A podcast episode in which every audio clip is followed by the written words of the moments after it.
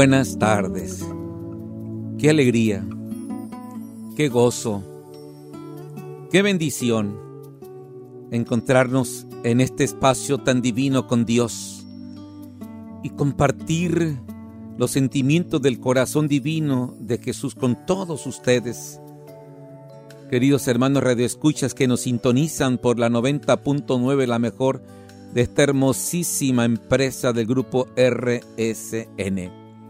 Felicidades a todos aquellos que llevan el nombre de Jesús. Hoy es día del Sagrado Corazón de Jesús. Y estoy muy contento porque soy devoto de este gran atributo tan bello con que se distingue la persona de Cristo, que es su divino corazón. Ese corazón humilde, ese corazón sencillo, ese corazón dulce, suave, ese corazón lleno de amor. Con Dios que me haya descubierto su divino corazón y me haya permitido consagrarme a Él bajo su mirada, bajo su palabra, bajo sus gestos, bajo sus divinos sentimientos. Y vamos a meditar eh, en este día del Sagrado Corazón sobre el Sagrado Corazón de Jesús. Y Tú y yo, tú y yo tenemos un corazón capaz de abrirnos a esta dimensión divina del corazón amantísimo de Jesús porque, porque somos seres espirituales. Y, y el hombre espiritual siempre busca lo divino. El hombre espiritual siempre busca un corazón donde saciar su interioridad, donde saciar su hambre de Dios donde saciar eso que le reclama su misma naturaleza de ser perfecto cada día, de parecerse a Dios cada día. Y qué mejor modelo tener al divino corazón de Jesús. Sí, estamos llamados todos, todos estamos llamados a ser personas de diálogo con Dios.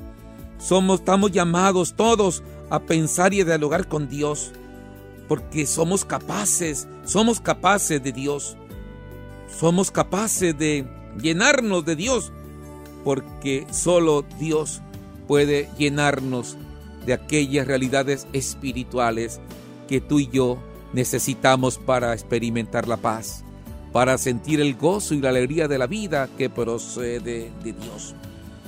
Estamos invitados hoy por Dios a través del corazón divino de su Hijo a introducirnos en la más grande revelación cristiana, aquella que dice el evangelista San Juan, Dios es amor.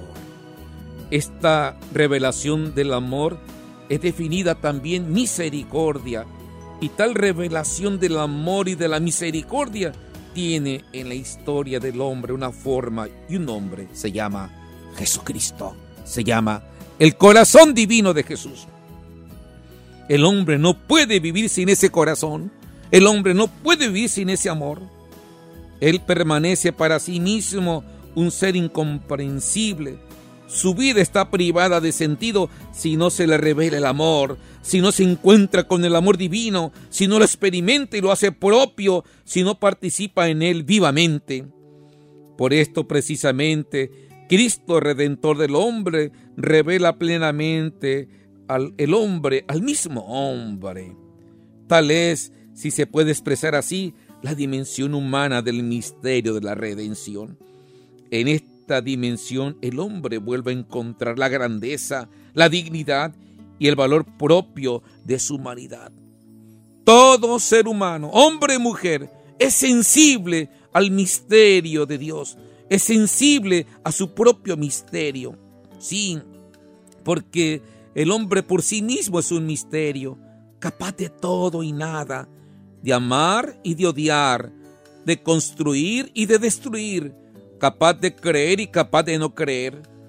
Esta ambigüedad nos dan a entender de algún modo que el misterio tiene dos caras, una tremenda y fascinante y otra aterradora. El hombre se admira de sí mismo ante su capacidad de construir, de amar y de creer pero se aterra de sí mismo ahí donde odia, destruye y no cree. Por eso el hombre tiene que abrirse y ensanchar su corazón al misterio por excelencia, que es el misterio de Dios, el misterio de lo santo, de lo sagrado, el misterio, el misterio que lo hace descubrir para qué llamado, que lo hace descubrir el sentido de la vida y el significado de la verdad. Sí, cuando el hombre se mete más en el misterio de Dios, encuentra más la luz de la verdad, la luz de su existencia, la luz de su futuro, hacia dónde va y hacia dónde debe de llegar. Sí, cuando más nos metemos al corazón divino de Jesús, más lo amamos, más lo deseamos. Y aquí nos hacemos la pregunta, ¿cómo accedemos al misterio de Dios? Al misterio de lo santo y lo sagrado? ¿Con qué instrumento, con qué facultad nos podemos introducir en el ámbito de lo divino? La única ocasión en que Jesús habló de su corazón en los evangelios lo hizo diciendo, aprendan de mí, que soy manso y humilde de corazón. Mateo 11, 19. ¿Por qué es tan atractivo el corazón de Jesús? ¿Qué me mueve espontáneamente a una especial devoción? Se pudiera contestar llanamente con la frase, porque el corazón lo es todo. Centro anímico espiritual del hombre, pues engloba el querer, el sentir y el pensar, lugar donde se fraguan las decisiones del hombre. El corazón es el centro de toda la vida espiritual del hombre. El corazón es el principio de vida, memoria, pensamiento, voluntad, interioridad. En resumidas cuentas, por la revelación sabemos el corazón es la sede del encuentro con Dios, de la intimidad con Dios, de la cercanía con Dios, del amor con Dios. De este modo, para acceder a Dios, hay que apuntar a su divino corazón, que por Jesús sabemos que es fascinantemente manso y humilde. Para acceder a Dios hay que tener sensibilidad de corazón para el misterio. Decía San Juan Pablo II en su encíclica Redemptoris Hominis, en el número 10, el hombre que quiere comprenderse hasta el fondo a sí mismo debe acercarse a Cristo. Debe entrar en Él con todo su ser. Debe apropiarse y asimilar toda la realidad de la encarnación y de la redención para encontrarse a sí mismo. Si se actúa en Él este hondo proceso, entonces Él da frutos, no solo de adoración a Dios, sino también de profunda maravilla de sí mismo. ¿Qué valor debe tener el hombre a los ojos del Creador si ha merecido tener tan grande redentor? Si Dios ha dado a su Hijo a fin de que Él, el hombre, no muera, sino que tenga vida eterna. Así es, queridos hermanos, fuera de ese corazón no encontramos nada. Fuera de ese corazón divino no tiene sentido la vida. Fuera de ese corazón no hay futuro ni esperanza en el ser humano. Necesitamos el misterio del hombre. Se tiene que esclarecer en esa experiencia del misterio del corazón vivo de Cristo encarnado. Cristo que me revela el misterio del Padre y de su amor y que manifiesta plenamente el hombre lo que debe de ser cada hombre y cómo debe de vivir cada hombre. ¿Y por qué voltear al corazón de Cristo? ¿Para qué fijarnos en Él? Porque conforme enseña San Agustín, volver a su corazón. Volver a su corazón, dice San Agustín. Para responder a esta pregunta, hemos de repasar aquello que en la misma Sagrada Escritura nos dice. Aprendan de mí, aprendan de mí. Solo Cristo manifiesta plenamente al hombre, lo que es el hombre, lo que es capaz de llegar a ser el hombre, la dignidad del hombre, la grandeza del hombre, mirando uno a Cristo, uno se da cuenta lo mucho que vale para Dios y lo mucho que lo ama Dios.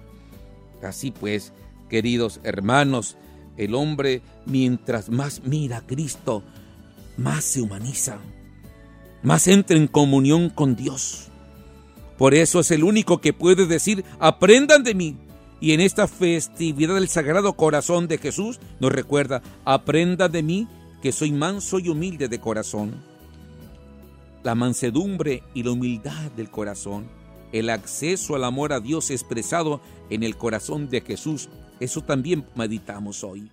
Sí, queridos hermanos, Si podemos ser buenos un día, dos días, pero no basta ser bueno de vez en cuando.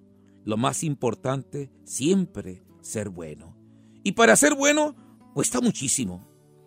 Eso precisamente caracteriza al hombre virtuoso, a la mujer virtuosa, que llega a ser una persona buena, es el resultado de muchos dolores de cabeza, de muchas caídas y levantadas, de muchos sacrificios. Pues dice Jesús en el Evangelio de San Juan 12:24, si el grano de trigo que cae en la tierra no muere, queda solo, pero si muere, da mucho fruto. El grano de trigo tiene que morir. ¿Qué significa morir conforme a la voluntad de Dios? Es lo mismo que despojarse del yo ególatra, soberbio, destructor y homicida, para revestirse del yo divino, engalanado por la fuerza de la mansedumbre y la humildad. Esto es lo mismo que disponer el propio yo para que actúe en uno el yo divino, su gracia, su poder transformante, sin la cual nada podemos, nada somos. De ahí la imagen del grano que no muere. Queda solo, dice Jesús. Los ególatras, los soberbios, los que destruyen y los que matan son las personas más solas del mundo. Nadie los quiere. Todos les rehuyen. Claro que generan frutos, pero frutos agrios, inmundos, frutos sangrantes con la sangre de inocentes a quienes han engañado. Pero ahí también la imagen de que el grano que muere da mucho fruto. El mucho fruto es alcanzar la mansedumbre y la humildad, fruto que se alcanza del hacerle caso a Cristo, hacer lo que manda. Aprendan de mí. Creer que su corazón verdaderamente es manso y humilde y que el nuestro también puede llegar a serlo, no de cuando en cuando, sino siempre. La mansedumbre tiene que ver con la docilidad, con estar dispuesto siempre para el otro. Lograr eso es difícil, difícil. Nadie está dispuesto siempre y en todo momento a soportar a nadie. La mansedumbre es difícil de lograr porque cerca de nosotros, a nuestro lado, en nuestra casa, hay gente que enfada, que cansa, que agota. Solo es posible ser manso o mansa ahí donde nuestro corazón se parece al corazón manso de Jesús, que por ser puro amor todo lo soporta, todo lo cree, todo lo espera. Jesús siempre me soporta, siempre cree en mí, siempre espera en mí espera paciente mi respuesta a su propuesta de salvación, a seguirlo, a aprender de él, a dar la vida por él en favor de los demás. ¿Y la humildad? ¿Qué decir de ella? ¿Quién en su sano juicio está siempre dispuesto a humillarse? ¿Acaso el común de los mortales no piensa que humillarse es sinónimo de pérdida de la dignidad, minusvalía y pérdida de la autoestima? Por pensar así, por pensar que si somos humildes perdemos dignidad o autoestima, es que se nos dificulta en extremo ser humildes. Por lo general, nadie está dispuesto a sufrir humillaciones. El humilde pasa por tonto. Pero cuidado, la humildad es una de las virtudes, es uno de los gestos más estimados a los ojos de Cristo, a los ojos de Dios. ¿Por qué? Precisamente porque cuesta mucho. Aquí es donde la imagen de morir del grano de trigo necesario para dar mucho fruto, nos saca de apuros. ¿Cómo es que el corazón de Jesús es humilde? Soy humilde de corazón, nos ha dicho en San Mateo. Ser humilde significa morir, sacrificarse, autodonarse en favor de los demás, dejar de ser yo para que prevalezcas tú.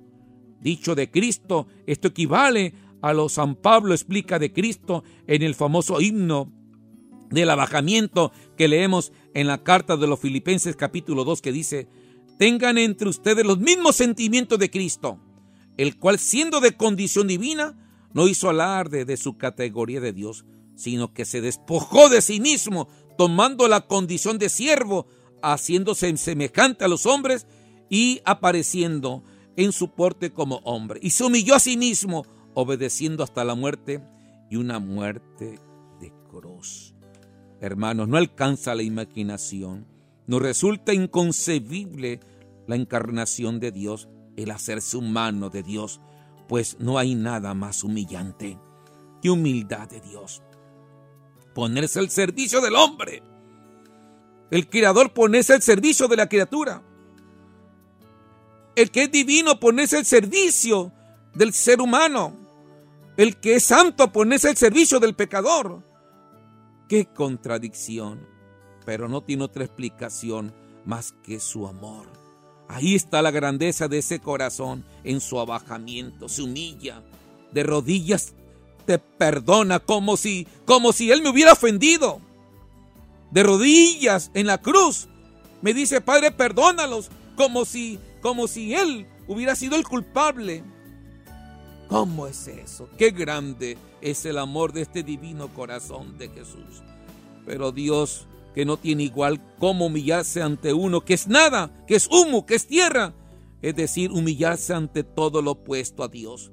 Pues ese es el verdadero Dios por quien se vive, el que ha sido capaz de un abajamiento tal que en Cristo cuando todavía éramos pecadores, dio la vida por nosotros y dio la vida efectivamente por nosotros. Así está la cruz, ahí está el costado traspasado, ahí está su corazón herido de amor, así es el corazón de Jesús, manso y humilde de corazón. Dios hizo, Dios se hizo esclavo del hombre, servidumbre del hombre.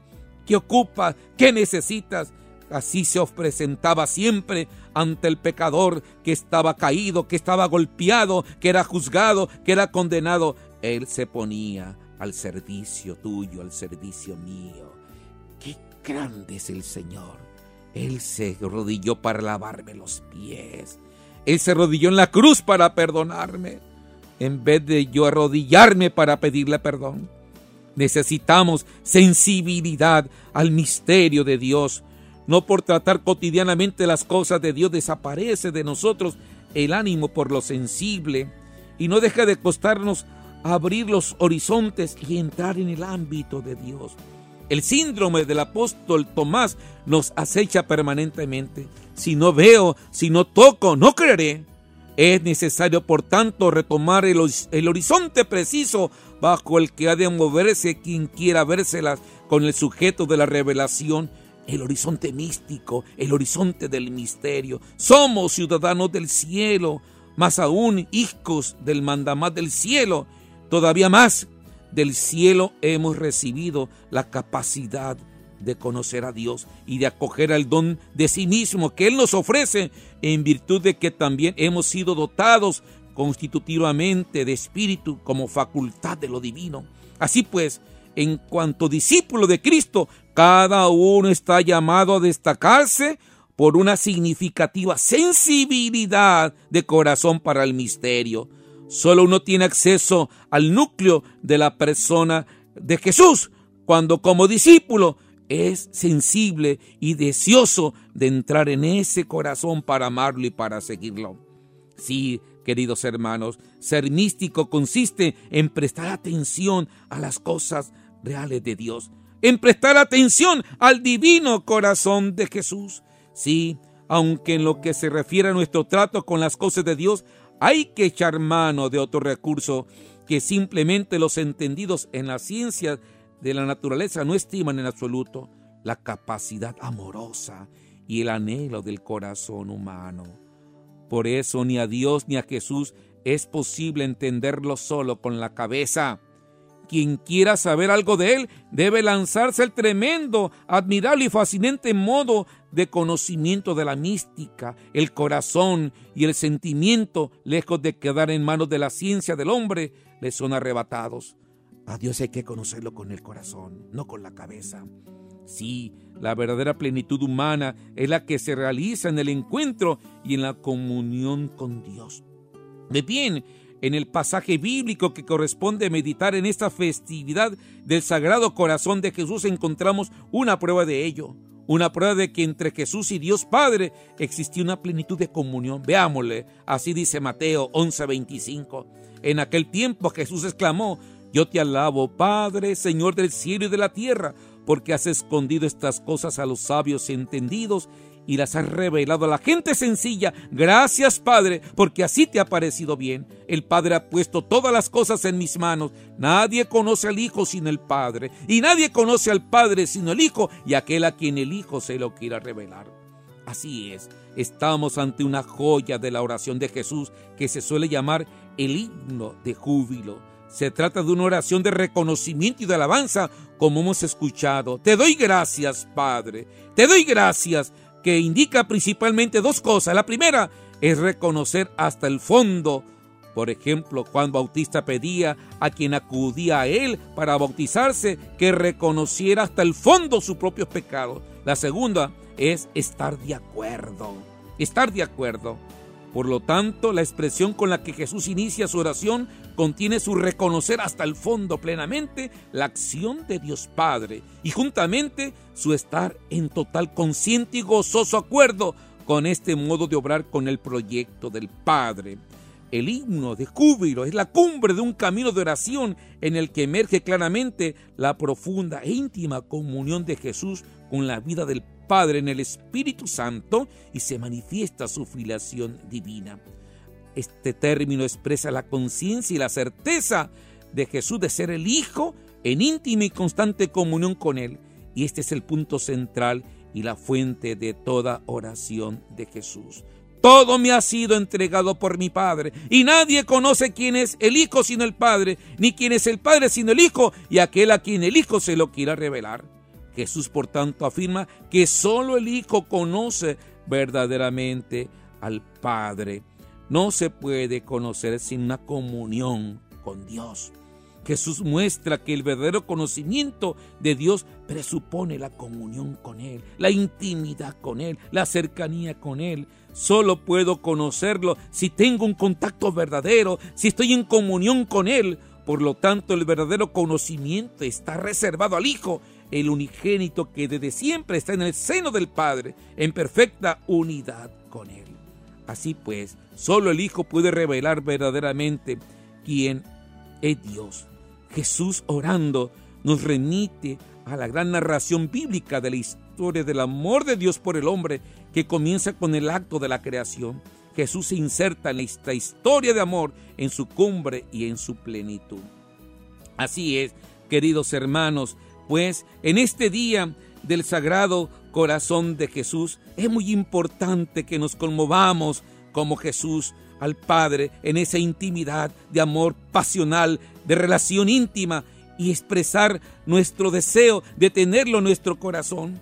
Tener esa adhesión profunda como la Virgen cuando dijo, hágase según tu palabra. Así también esa confianza de abandonarnos al corazón amantísimo de Jesús porque de veras toda oración de Jesús está en esa adhesión amorosa de su corazón de hombre al misterio de la voluntad del Padre.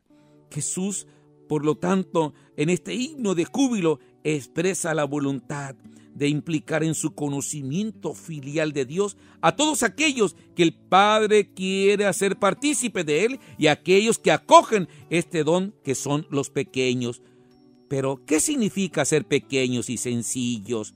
¿Cuál es la pequeñez que abre al hombre la intimidad filial con Dios y aceptar su voluntad? ¿Cuál debe ser la actitud de fondo de nuestra oración? Respondamos echando una mirada al sermón de la montaña, donde Jesús afirma, Bienaventurados los limpios de corazón, porque ellos verán a Dios. Es la pureza del corazón la que permite reconocer el rostro de Dios en Jesucristo es tener un corazón sencillo como el de los niños, sin la presunción de quien se cierra en sí mismo, pensando que no tiene necesidad de nadie, ni siquiera de Dios. Es interesante, queridos hermanos, señalar eh, que Jesús prorrumpe en este himno al Padre, en la narración evangélica de Mateo, es la alegría que no es otra cosa que expresión de lo que siente en sus entrañas, en su corazón, porque, no obstante, las oposiciones y los rechazos, hay pequeños que acogen su palabra y se abren al don de la fe en Él. El himno de júbilo está precedido también por el contraste entre el elogio de Juan del Bautista, uno de los pequeños que reconoce la obra de Dios en Jesucristo, pero también la incredulidad de todos aquellos que vivían en el lago de Nazaret, donde Jesús hizo muchos milagros y fue rechazado, fue rechazado hermanos y hermanas. Así pues, en este himno de júbilo encontramos uno de los llamamientos más apremiantes de Jesús. Vengan a mí, todos los que están cansados y agobiados, y yo los aliviaré.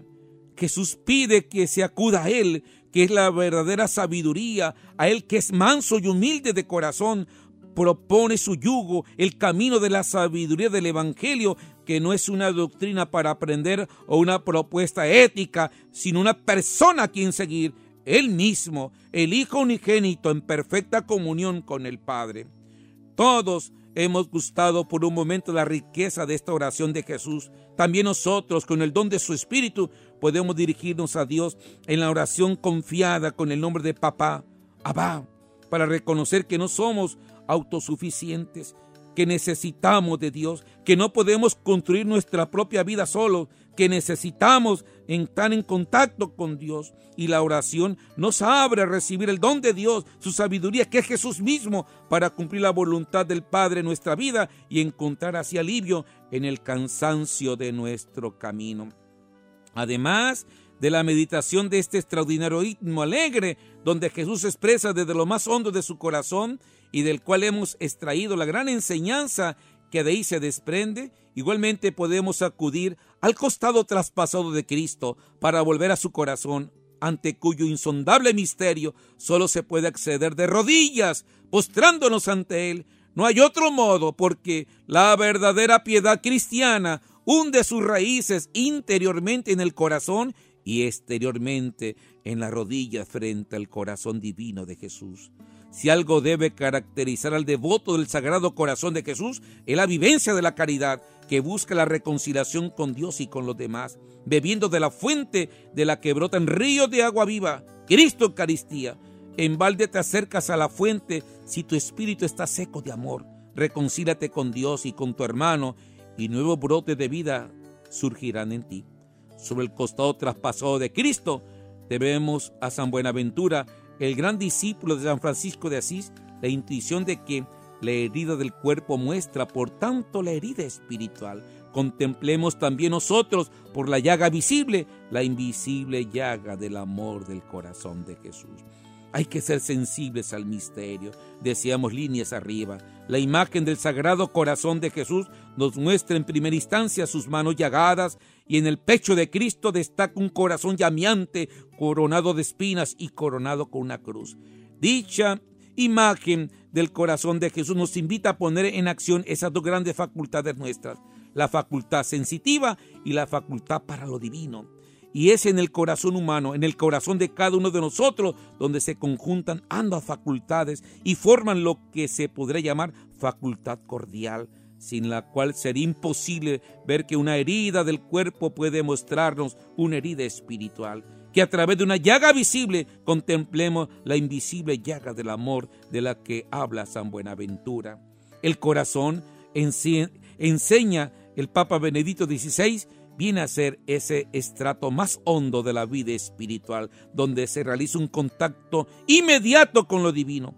Más aún, si Cristo no hubiera capacitado para el caso a los suyos, aquella vez en cuanto crucificado resucitado, les mostró a sus discípulos las manos y el costado. ¿Qué pasó con ellos ante esta mostración? Se alegraron, dice el texto, San Juan 20:20. Su corazón se regocijó con el corazón de Cristo que estaba frente a ellos. ¿Y qué pasó con Tomás cuando Cristo le cumplió su capricho de que le permitiera ver los signos de la pasión? El discípulo incrédulo creyó y no pudo menos que postrarse avergonzado, pero lleno de fe, levantó su corazón ante el ardiente corazón de Jesús que lo esperaba y asintió. Señor mío y Dios mío, dice Juan 20, 28. Aquí un encuentro sensible. Pudieron ver y un encuentro espiritual ver al crucificado resucitado, ver al viviente Hijo de Dios. Ocurre lo que enseña el cardenal Newman, recién canonizado. El corazón habla al corazón. Sentencia, dice el Papa Benedicto, que quizá viene a ser la síntesis más bella de lo que podemos llamar la piedad cordial como devoción centrada en el corazón de Jesús. Por último, hermanos, no tengamos miedo de hablar con Jesús de corazón a corazón no nos cansemos de hablarle desde lo más hondo de nuestro corazón, la intimidad más íntima agustiniana, porque ahí, solo ahí, ocurre un contacto inmediato con lo divino. Es seguro que el contacto no ocurra a la primera intentona, ni siquiera a la segunda, pero es tarea de pequeños y humildes volver al corazón cada que nos queramos encontrar con Jesús. Tarde o temprano ocurrirá. Seamos como nuestro Padre Abraham, de los que esperan contra toda esperanza. Así invita a San Agustín, volvamos al corazón de Jesús para encontrarlo siempre. Hermanos, que este día del Sagrado Corazón de Jesús te consagres a Él, pongas una imagen en tu casa y lo bendigas, lo adores, lo mires y te sientas amado, amado por Él y lo sientas palpitar dentro de ti. Muchas gracias, que Dios los bendiga y la bendición de Dios Todopoderoso, Padre, Hijo y Espíritu Santo descienda sobre ustedes y permanezca siempre. Hasta pronto, Sagrado Corazón de Jesús, en ti confío.